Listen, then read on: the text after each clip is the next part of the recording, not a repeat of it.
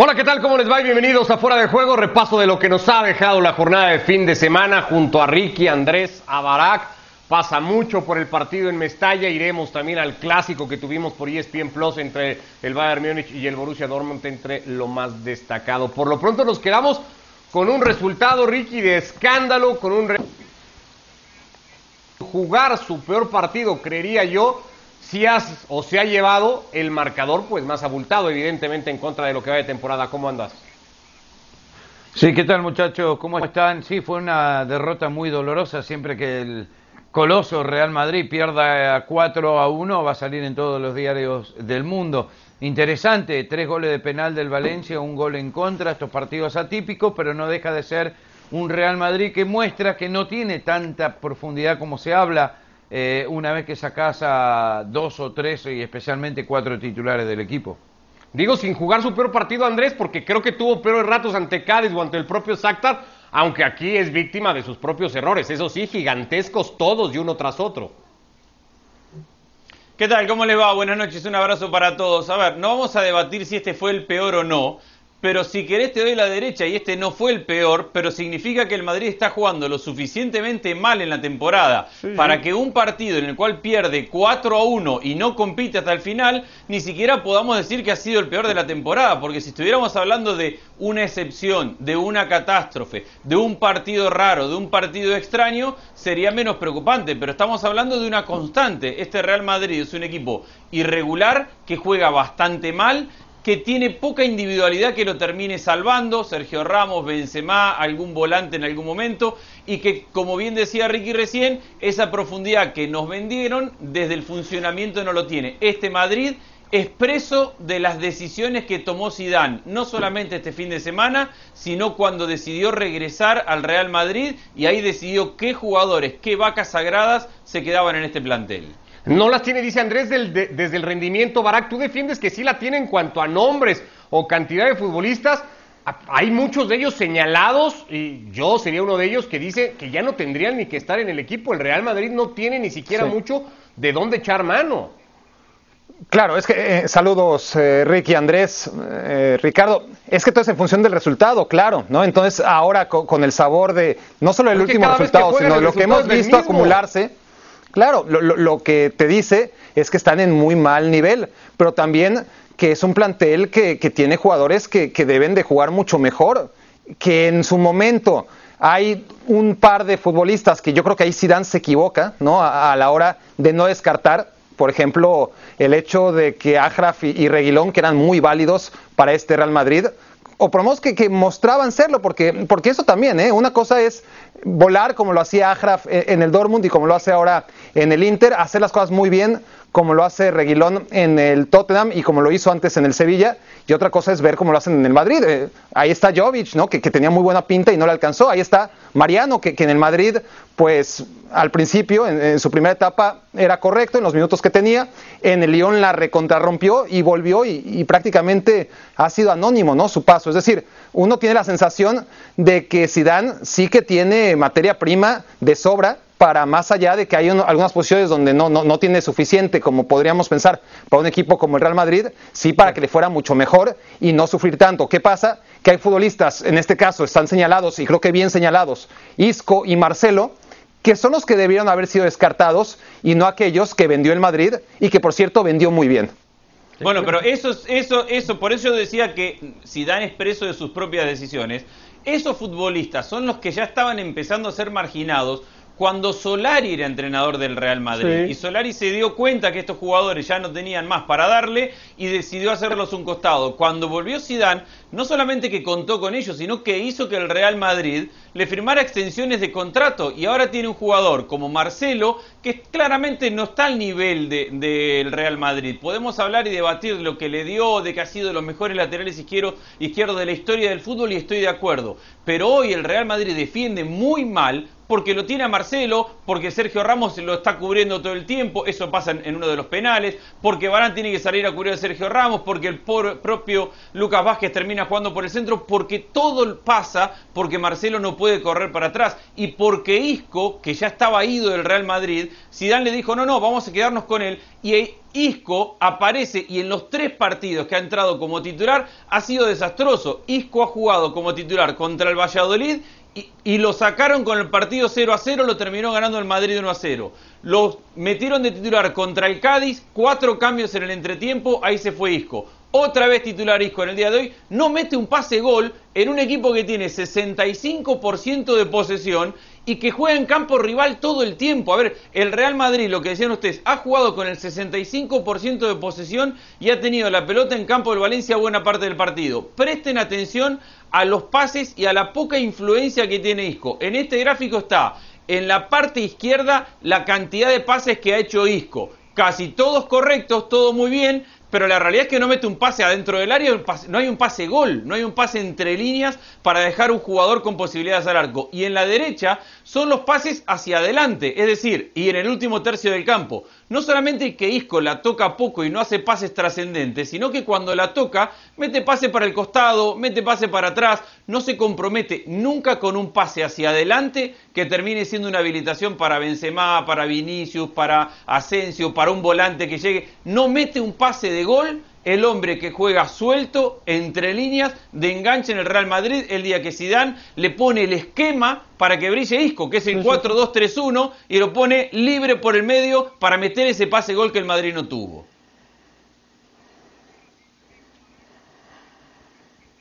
De repente Zidane necesita echar mano de ello, Ricky. ¿Por qué vamos a pensar que Isco, con esto que presenta Andrés, con los partidos que viene dando, va a jugar. ¿De dónde va a jugar mejor Isco si ya no puede jugar más bien? Bueno, a ver, lleva dos años sin jugar bien, lleva dos años sin ser titular. Eh, es un jugador que ya le perdió el cariño al Real Madrid, sabe que no va a ser titular en este equipo en partidos importantes. Tenía una cláusula de 400 millones hasta hace muy poco y después pasó al olvido. Y es difícil entrar a jugar y decir, me pongo el equipo al hombro. Yo creo que ya lo perdió, que lo está tratando de recuperar, que, que, quizá lo ve en los entrenamientos con ganas y bien, pero que en los partidos no da eh, y que ya se perdió. A eso tenés que sumarle Asensio desde que volvió de la lesión, lamentablemente no es ni el 50% de lo que fue. Vinicio después de los comentarios de Benzema tampoco es el, el mismo jugador. Modric también juega de titular y Modric ya no está para ser titular tampoco. Em, el equipo no, no, no funcionó con él tampoco dando pase de gol ni nada por el estilo. Fue un muy mal día para el Real Madrid. Y quiero volver un poquito atrás con, con Reguilón y con Hakimi. Hay que tener en cuenta que esos dos jugadores no están en el Real Madrid porque no van a ser, no iban a ser titulares en este equipo y estos dos quieren jugar. Por eso uno se fue al Borussia después del Inter y el otro estaba en el Sevilla y ahora está en el Tottenham. A Carvajal no lo mueve nadie por la derecha y Mendy por, el otro lado tampoco. Esa es la verdad. No Carvajal, es que Reguilón y no, Reguilón y eh, Hakimi lo que va a pasar es que van a jugar muy pocos minutos, que son buenos, sí, buenísimos también, pero iban a jugar muy pocos minutos, entonces prefieren irse. Esa es la razón. No es tan fácil jugar en el Real Madrid.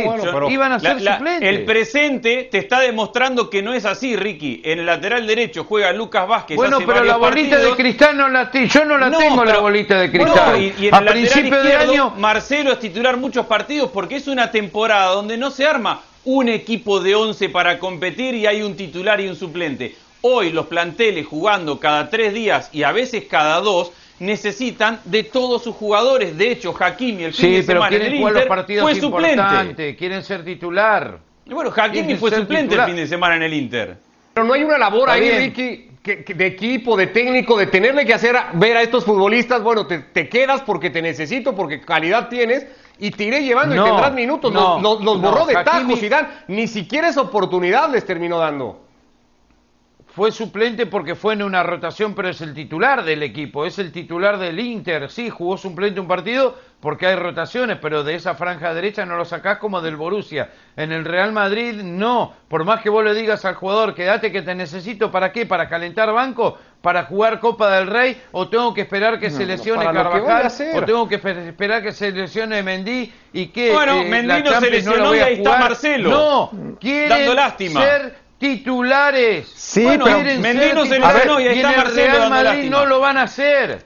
Carvajal fue uno de los mejores. Carvajal fue uno de los mejores laterales derechos un par de años. A James. No, pero tú me estás vendiendo, Ricky, al, al Carvajal mejor lateral nada, derecho. Te estoy dando mi opinión, Bueno, hay que ver al Carvajal de los últimos años y concluir que Ajraf perfectamente puede competir la titularidad con la versión de Carvajal que hemos visto desde hace dos años o tres. Al histórico Carvajal no lo saca nadie. Histórico, bueno, historia, es eso, pero es no historia. Puede jugar por su pasado, no. Ricky. No, pero. Y si, no, y si anda bien Carvajal, Ajraf es tan bueno que, te puede jugar de extremo también. Necesitas jugadores que te puedan jugar las dos posiciones. ¿Cuánto hace que no está en el Real Madrid? No son suposiciones, es una realidad. ¿Cuándo se fue el Borussia Dortmund? ¿Este hace año? Tres, no, hace tres años. Hace tres, cuatro años que se fue. Como Carvajal se fue al Bayer Leverkusen, igualito. Solo que a Carvajal le dieron la oportunidad de regresar y, acá está y a Hakimi no. No lo mueve nadie. Y, y otra cosa para sumar de este Real Madrid es que al Real Madrid no se puede llegar a aprender. Y el Real Madrid ya esperó mucho de Rodrigo y de Vinicius.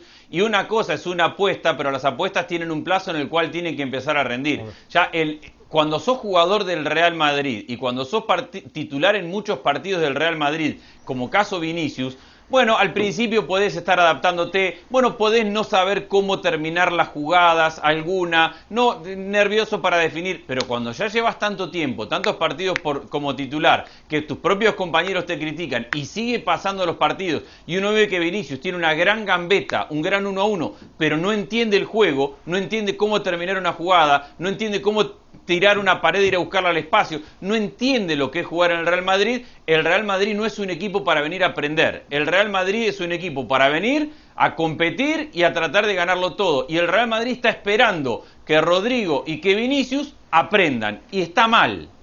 A ver, a ver con eso, porque hemos hablado muchas veces y acá se ha señalado, y no, no pretendo acá venir a defender a Zinedine Zidane, que a Zidane le faltan a veces, Andrés, recursos tácticos, que no es tan buen entrenador, que no le ha ofrecido distintas caras al equipo y que no lo ha logrado mejorar. Pero coincidimos en decir que juega sin lateral derecho, que Marcelo, da lástima, que Barán ya no es el futbolista que era, que Vinicius y Rodrigo están aprendiendo, que no hay quien haga goles, que Odegor no aparece, que Hazard se ha quedado. Es decir, ¿puede un técnico, sea Zidane o el que sea, hacer jugar bien a un equipo que tiene tantas dolencias, que le falta aparentemente tanto buen futbolista?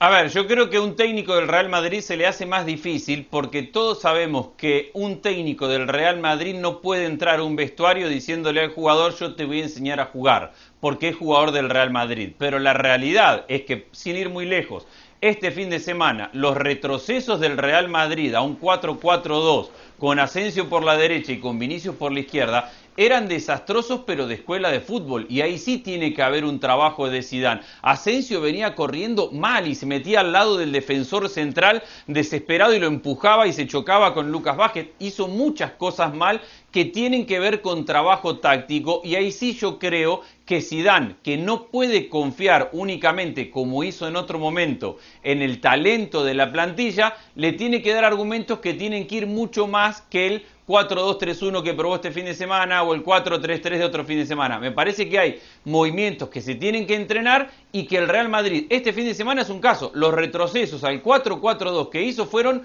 tristísimos y eso lo tiene que trabajar Zidane. Barak.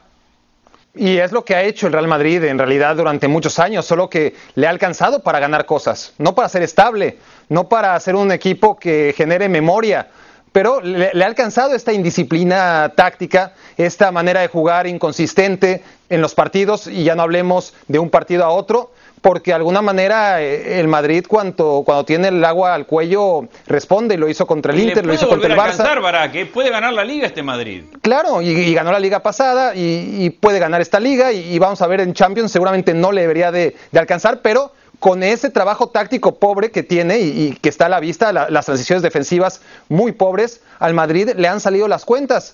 Y por eso se tiene que aferrar ¿no? a, que si lo que quiere, y claramente lo que quiere es seguir ganando como sea, entonces pues tendrá que, seguir con esta fórmula. Pensar ahora mismo que, que, va a llegar otro técnico a esas alturas de la temporada y sobre todo de la vida, ¿no? A implementar algo nuevo en el Madrid, cuando el Madrid lleva así, mucho antes de Zidane inclusive, pues me parece que es una utopía. Esto es lo que hay del, Madrid y esto es lo que ha sido el Real Madrid durante muchísimos años. No, no, es una escuela de, jugar bien al fútbol, es un equipo que gana y que a veces, ¿no? Como ocurrió en esta semana, es un desastre, ¿no? Y, pierde. Pero muchas veces es un desastre y de todas formas le alcanza para ganar. Las más de las veces. Hablamos de otro partido que se ha jugado este fin de semana, Ricky, porque se ha disputado ese clásico en el fútbol alemán entre el Bayern Múnich y el Borussia Dortmund, con un Borussia Dortmund creo que más allá de la racha, que esa sigue estando muy en contra del equipo de Faber, le ha plantado cara al conjunto de Flick, jugar por momentos y muy bien al fútbol y eso ha permitido ver un muy buen partido el fin de semana. Sí, fue un buen partido, un equipo de Borussia que todavía le, falta, Haaland, eh, joven, Sancho, Reina, que todos jugaron, 50-50 em, posesión de balón, eh, casi los mismos tiros al arco y con las mismas atajadas de los arqueros. La diferencia es Lewandowski, la, la diferencia es la experiencia, la diferencia son jugadores como Nabri, como Kimmich y Goetza, que, nada, son jugadores de mucho peso que al final te terminan sacando victorioso. Eh, todavía le falta al Dortmund para alcanzar al Bayern, porque no nos olvidemos que el Bayern hoy por hoy es el mejor equipo del mundo, pero que fue un muy buen partido, que le jugó de igual a igual em, y, que, y que va por el buen camino el Borussia Dortmund. Em, es una pena dentro de todo, porque querés que el campeonato vaya tomando otro color, otra, otra dinámica, si hubiese ganado este Borussia Dortmund, pero el Bayern es el Bayern.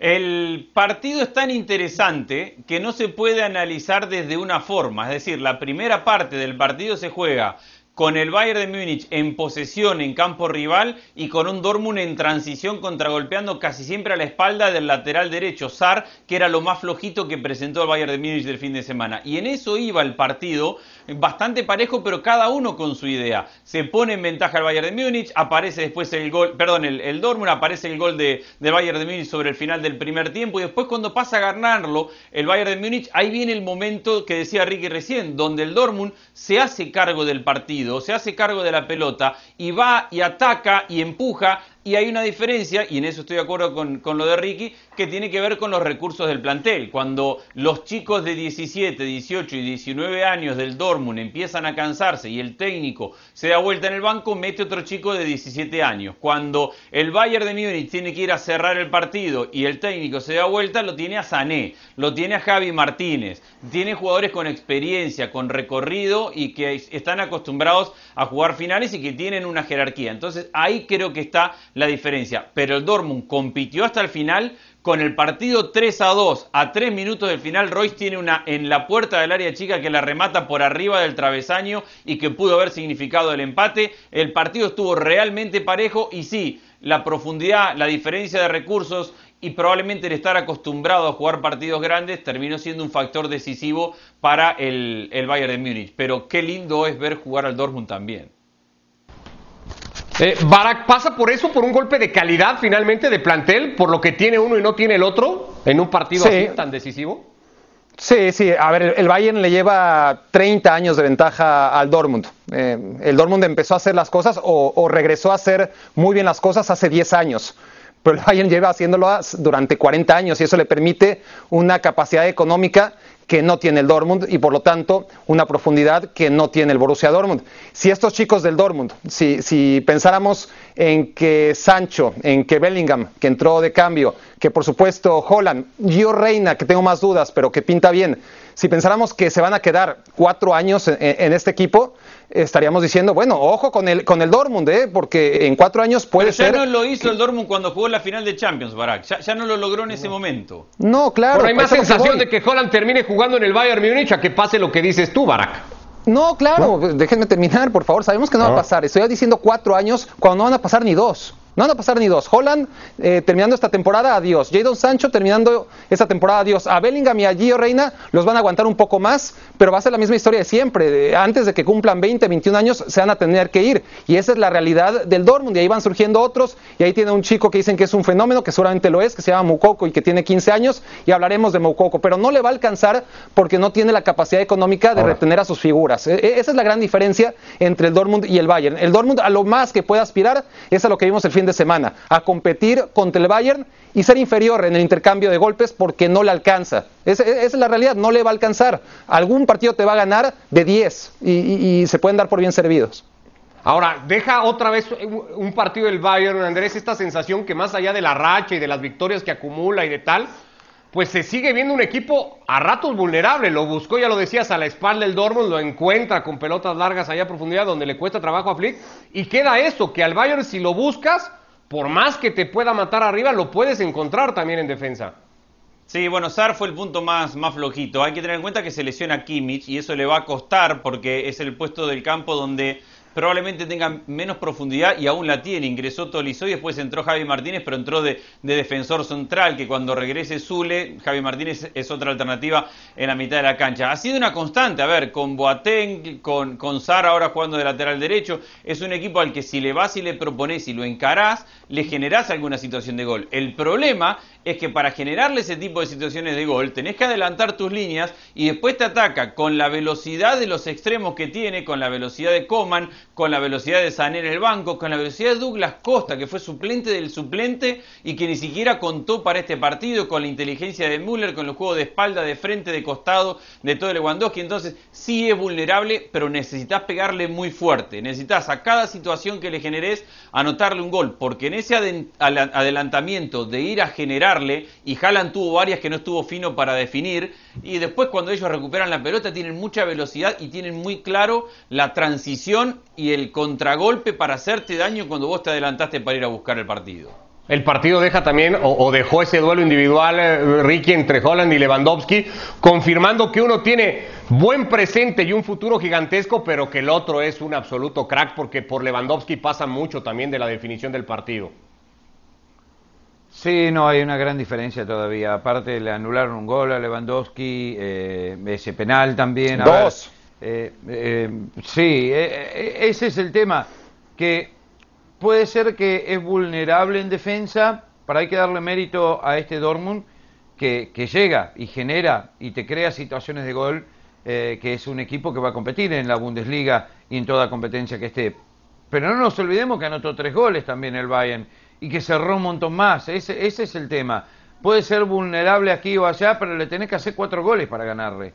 E, este equipo es una máquina de anotar y que al final del día eh, no, es tan, tan, tan fácil. Eh, yo creo que eh, el Bayern sigue siendo lo mejor de Europa, probablemente del mundo. y este Dortmund está lejos, tiene futuro, pero creo que lo decía Barak, cada dos años lo desarman. Em, y, sacan otros jugadores buenos y se vuelve a desarmar. Porque sabe que en el fondo contra el Bayern no puede. Se lesionó el que para ti decías el otro día, Barak, que es probablemente el mejor futbolista de la historia. Así habías de la historia, del momento. Así habías puesto a Joshua No exageré tanto, no, exageré, tanto. Exageré, exageré. Me dejé llevar.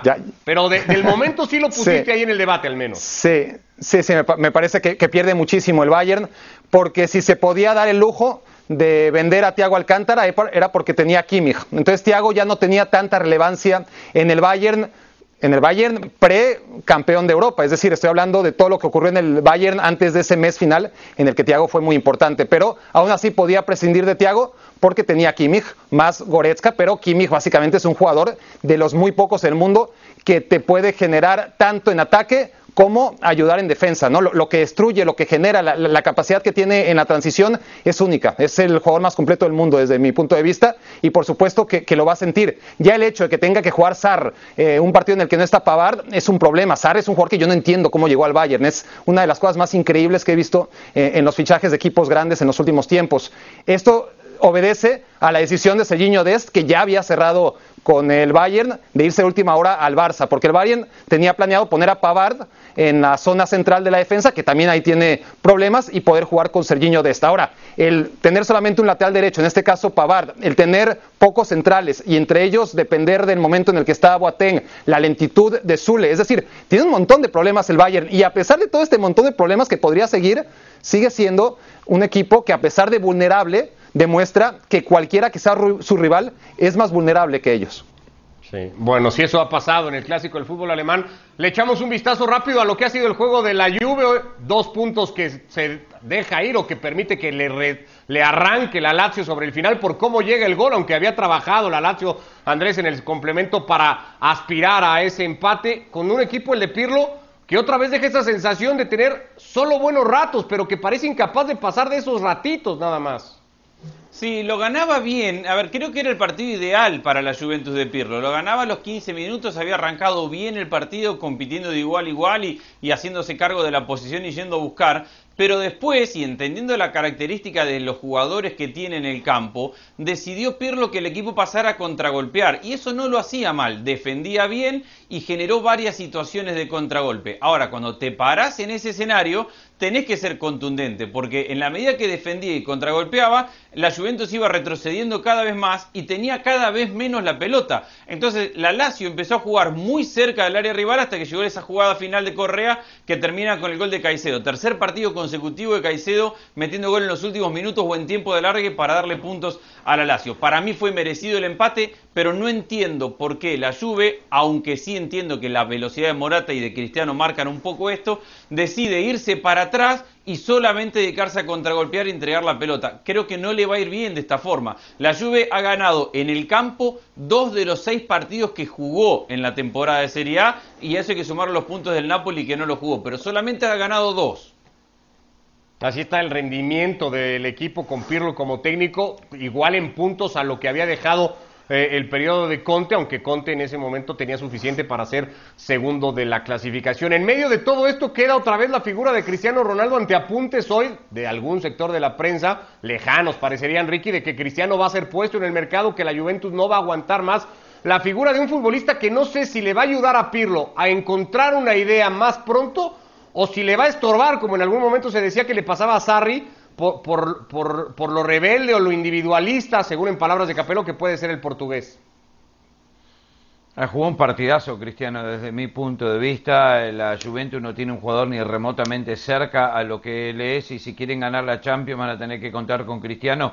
Más que nunca no hay ningún otro jugador que pueda llevar a este equipo a esos niveles y lo ha demostrado pre Cristiano. Eh, para mí sería un error. Si necesitan el dinero lo tiene que vender es otra cosa. El primer tiempo de la Juventus para mí fue lo mejor que he visto de Pirlo, lo cual son buenos indicios y le tiene que dar esperanza a este equipo porque faltaron cinco titulares eh, y Cristiano recién vuelve también de una lesión, ahora tiene problemas Dybala también. Me parece que la Juve va a ir de menos a más, eh, pero que cuenta con Cristiano, no es una locura lo tienen que tener, lo tienen que utilizar, lo tienen que mimar, le tienen que dar todas las pelotas, lo tienen que dejar patear todos los tiros libres, todos los penales, todo lo que Cristiano quiera hacer. Sin él no van a ningún lado. Pero eso, Barak, no condiciona a un técnico que está tratando de darle una idea de juego a su equipo, es decir, o, ponderas al equipo y buscas qué idea le quieres dar, o, o pones por encima de todo la figura de tu máxima estrella y decir, bueno, que sea él el que tire del carro. Pues sí, porque al final es uno de los pocos jugadores en la historia que está capacitado para esto y para todo lo que te quita, que ciertamente te quita mucho como técnico. Al final te salen las cuentas, porque lo que le ha quitado Cristiano Ronaldo a sus equipos ha sido mucho menos de lo que les ha dado. Entonces tú como técnico tienes que explotar todo lo que te pueda dar Cristiano. Ahora, el hecho de que un tipo como Pirlo sea el técnico de, la Juventus y tenga esa responsabilidad de ser el técnico de Cristiano es lo que habría que evaluar, ¿no? Eh, vimos un partido en contra de la Lazio donde anota ese primer gol y luego trata de, darle la iniciativa a un equipo como la Lazio que ni siquiera tenía inmóvil, que, debió haber empatado mucho antes. Recordemos esa mano de Cristiano Ronaldo en, la barrera, Ricky Andrés, que increíblemente no se marca, ¿no? una mano clarísima dentro del área. Y la Lazio ya había hecho, aún con, con las bajas y la baja tan importante, la bota de oro, lo suficiente como para empatarle. Le acaba empatando, le pasa la Juve lo que le ha pasado tantas veces al Inter de Conte, ¿no? Perder su ventaja cuando tiene mucho más para poder explotar todo el talento que tiene adelante más allá de la baja de Chiesa. Y me quedo con un, dato eh, eh, a, todos ustedes y sobre todo a Andrés y Enrique que siguieron la, transmisión. Hay que quedarnos con lo que es Simone Inzaghi como entrenador. ¿no? ¿Cuántas veces no hemos hablado del peso que tiene Inzaghi en sus equipos? Pero bueno, al final los jugadores son los que deciden. Bueno, en este partido Inzaghi decide directamente el fin del partido, porque en la última jugada, ¿se acuerdan? Marusic, creo, va a hacer el saque de banda y perderlo ahí por dentro. Y lo gira, y lo gira y le dice, no, hacia allá. Y ya después Correa hace el resto, un jugadón de Correa, y después aparece Caicedo para meter gol. Pero, pero es que Inzaghi tendría que ser el técnico de la Juventus. Simone Inzaghi realmente ha hecho méritos suficientes como para estar ahí y no Pirlo, pero Pirlo está ahí por lo que fue como jugador. Yo rapidito para esto del sistema táctico, creo que Pirlo está desarrollando un sistema para explotar a Cristiano y ha sido inteligente en eso y que Sarri tenía un sistema y no lo cambia sin, sin entender las características de sus jugadores. Y ese fue un error de Sarri, creer que todos los equipos pueden jugar como su Empoli o como su Napoli y no, porque las características de los jugadores son distintas. No es lo mismo jugar con Insigne por la izquierda que con Cristiano Ronaldo. Son jugadores distintos. Y Sarri pretende lo mismo de cada posición de su, de su equipo. Bueno, pues ya lo estaremos ampliando y analizando en los días por venir. Así dejamos esta edición de Fuera de Juego el lunes. Gracias, Ricky, Andrés, Barak. Abrazo a todos. Abrazo. Que les vaya muy bien.